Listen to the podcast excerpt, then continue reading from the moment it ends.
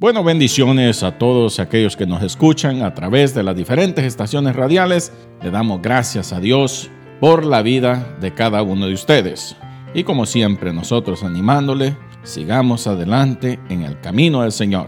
Y le voy a invitar de una vez que vaya a las escrituras. Primeramente le voy a leer lo que dice la versión Peshita, que es una versión aramea, que mucha gente dice que es hebrea, pero no, es una versión aramea. Vaya conmigo y lea conmigo esto que dice Mateo 5:21 en adelante. Han escuchado que se dijo a los antepasados, no matarás. Todo el que cometa homicidio es culpable ante la corte. Pero yo les digo, dijo Jesús, que todo el que se encolorice con su hermano sin razón es culpable ante la corte ante el Sanedrín, decía otra versión. Y todo el que diga a su hermano, Raca, culpable es ante la congregación. Y todo el que diga idiota a su hermano es condenado en el Gehana de fuego.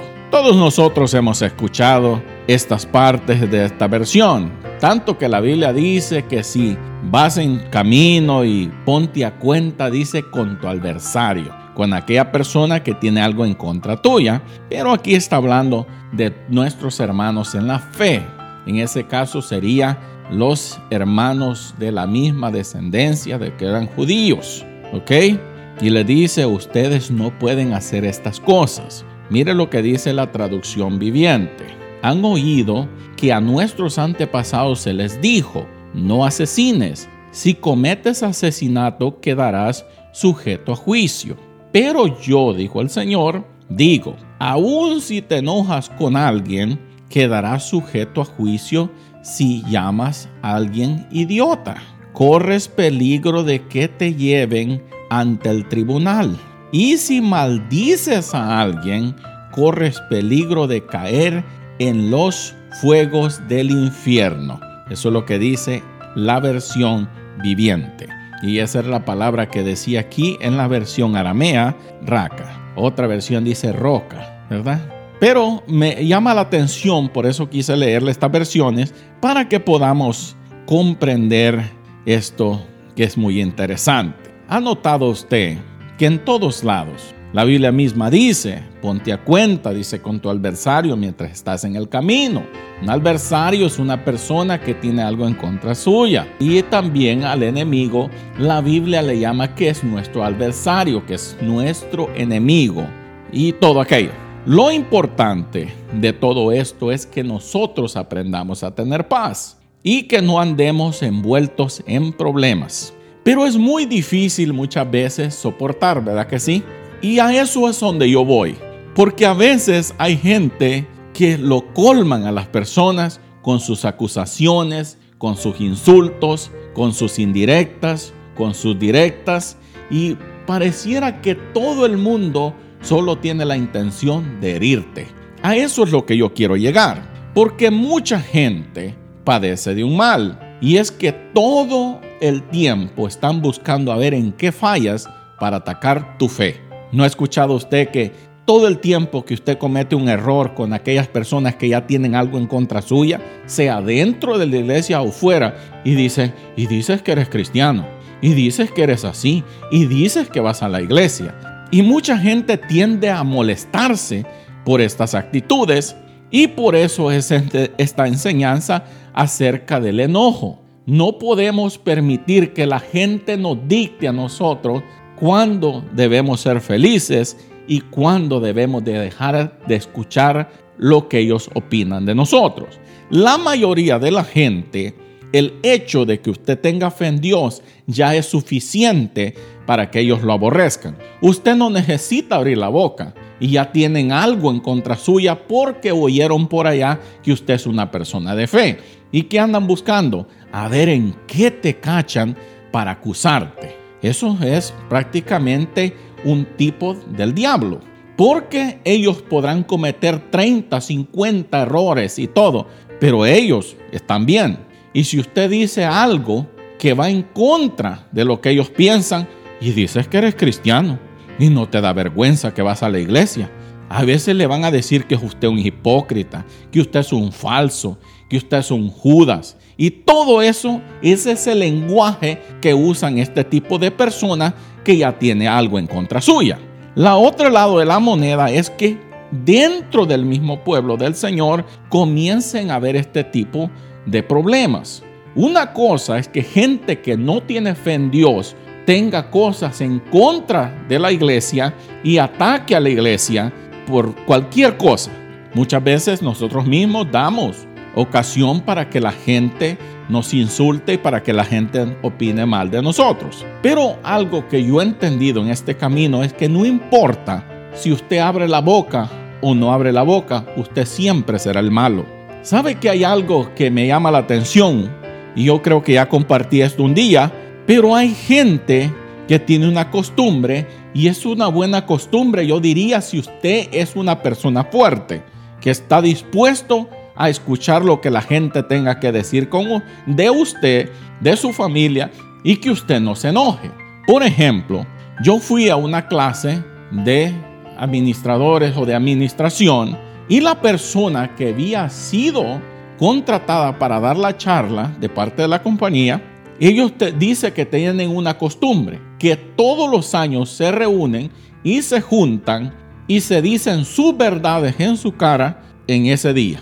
Pero fuera de allí, dice, usted no puede estar insultando a nadie de la familia ni ofendiendo, sino que tiene que guardar todo lo que usted quiera decir para la fecha que ellos hacen esta reunión familiar todos los años. Yo estaba pensando que sería bueno, yo no sé cómo usted piensa, que sería bueno que la familia a veces se juntara y se dijeran en su cara lo que realmente piensan del uno al otro. Pero como yo le repito, esto tiene que ser personas que tienen madurez y saben que si se les dicen las cosas no van a guardar rencor, no van a tener aquello en el alma y todo aquello.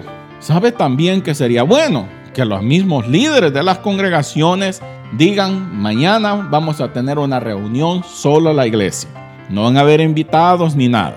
Yo quiero que usted me reclame a mí, que diga el líder, todo lo que usted cree que yo estoy haciendo mal. Alábele si puede, si atreve. No, ay Dios, porque está bien difícil, ¿verdad que sí? Porque aquí dice en Mateo 5:21, cuando usted tenga algo que decir, dígaselo a la persona.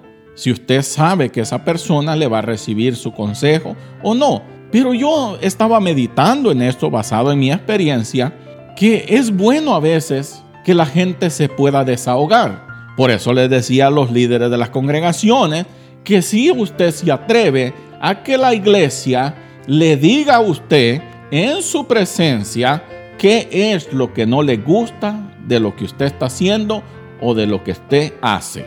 Y eh, mucha gente va a decir no, porque eso nomás crea conflictos, hermano. Eso crea problemas. ¿Sabía usted que si estamos dispuestos a abrirnos a que la gente nos critique y que la gente nos diga en nuestra cara lo que nosotros estamos haciendo mal. ¿Sabía usted que si usted tiene suficiente madurez y si usted cree que usted puede soportar, usted sabía que es bueno? Porque a veces mucha gente tiene muchas cosas en contra de nosotros y esa persona se ha convertido en nuestro adversario. Puede pretender que nos aprecia y todo, pero en su corazón o en sus corazones ya tienen algo en contra de nosotros. Por eso es que llega la furia en la gente y cuando la gente habla explota. Porque dice, ah, ¿y tú qué dices aquí? Y eso es lo que está hablando aquí. Prácticamente son pleitos, son insultos del uno al otro. Y dice, y esto te puede llevar a la condenación. Cosa diferente sería que la gente pudiera hablar con libertad con nosotros y decirnos, ¿saben qué? Yo pienso esto de ti. Y sabe que yo hago eso aún en mi trabajo. La gente a veces te quiere insultar. Yo lo dejo que me insulten. ¿Para qué? Para ver cuánto nosotros en realidad podemos soportar que la gente nos diga las cosas. Claro que muchas veces están mintiendo y muchas veces están pasando información que es incierta, pero usted tiene que aprender a aguantarse. ¿Por qué? Porque yo he notado esto, que a veces somos demasiado sensibles. ¿Sabía usted que la gente es tan sensible en este tiempo que no se atreve a veces a hablar con libertad? Y yo soy una de las personas que si yo tengo algo que decirse, que decirle, yo se lo digo, aunque usted se enoje. Y todas las personas, aquellas que usted le pueda decir las cosas, no se lo van a apreciar. Al contrario, se van a levantar en contra suya y todo aquello. Pero al final se dan cuenta de que ellos están mal y que ellos están equivocados. ¿A cuántos de los que están escuchando ahorita pudieran decir, sabes qué? Sería beneficioso juntarse con la familia y que en nuestra cara nos digan lo que ellos opinan de nosotros. Porque el primer ataque, usted sabe a dónde va. Siempre las personas, aún dentro de las mismas iglesias, ¿a dónde va el ataque? A la fe suya, a la fe suya. No le dicen, mira, yo pienso que eres de mal carácter. ¿Sabes qué? Yo pienso que deberías de cambiar en esta área. No, al ataque va a la fe de la persona. Ahí es donde va el ataque. ¿Por qué? Porque la gente a eso es lo que más le tira a la fe suya. Y digo yo, ¿y qué tiene que ver la fe mía con que tú estés enojado porque yo no te hice un favor el día que tú lo necesitabas y todo eso? Y mucha gente cree que usted tiene la obligación de hacerles un favor solo porque usted es una persona de fe. Y esas personas están equivocadas. ¿Se está de acuerdo conmigo? Sí. No, mi hermano. Yo sé que nosotros tenemos una responsabilidad ante la sociedad de ser un ejemplo, a no andarnos metiendo en problemas con la ley, a de andar peleándonos en las calles con la gente y todo eso. Pero también tenemos que tener la madurez que cuando una persona te hace ver que estás mal en algo, tener la madurez de reconocer de que te equivocaste. Porque mucha gente no entiende que en este camino lo que más vas a tener son adversarios, son gente que te desean el mal, son gente que quieren agarrarte hasta golpes solo porque ven en ti algo que ellos no pueden tener.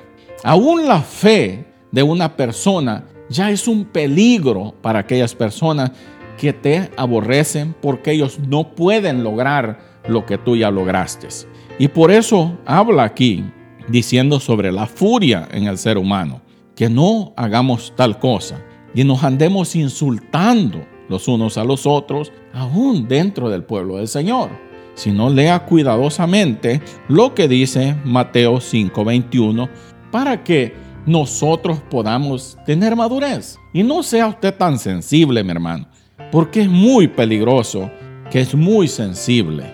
Y se volvieron insensibles a la presencia de Dios, pero muy sensibles a los insultos, a las a las indirectas de la gente. Y por eso usted los ve todo el tiempo tristes, usted los ve todo el tiempo preocupados, porque aquel dice de mí esto, aquellos piensan de mí en mi trabajo, que yo soy esto, que yo soy lo otro. Yo no les he hecho nada, hermano. Sacúdase ya, sacúdase de todo eso ya y, y dígale, ¿saben qué? Yo no vivo para agradar a las personas. Yo vivo porque yo necesito tener mi propia vida. Como decía una, decía algo que leí una vez que decía, vive tu vida, no vivas la mía. Y yo soy de una de las personas, hermano, que he aprendido a soportar a la gente. En este camino, si tú quieres hacer cualquier tipo de trabajo, tú tienes que aprender a soportar los insultos de la gente y no guardarles rencor ni tampoco guardarles odio a nadie. Si tú quieres saber lo que tus familiares, aún la gente de tu propia casa, tus propios hijos, tu esposa, tu esposo, realmente lo que piensa de ti. Atrévete un día y dile, ok familia, me voy a sentar en esta silla y quiero que ustedes me digan en mi cara lo que yo estoy haciendo mal. Mucha gente no se va a atrever. ¿Por qué? Porque no quiere que los lastimen. En este camino, lo que más vas a tener va a ser gente que quiere lastimarte. Y por eso tú no puedes dejar de vivir. Tú tienes que aprender a soportar los rechazos de la gente, las indirectas de la gente, los insultos directos a ti y tú seguir adelante. No guardar rencores ni resentimientos a nadie. ¿Les parece fácil de hacer? Claro que no, pero no es imposible. Así es que yo les dejo con esto y les invito a leer lo que dice Mateo 5, 21. Así es que yo les invito que tengamos corazón para uno al otro y que si alguien te insulta, nunca le guardes rencor a nadie.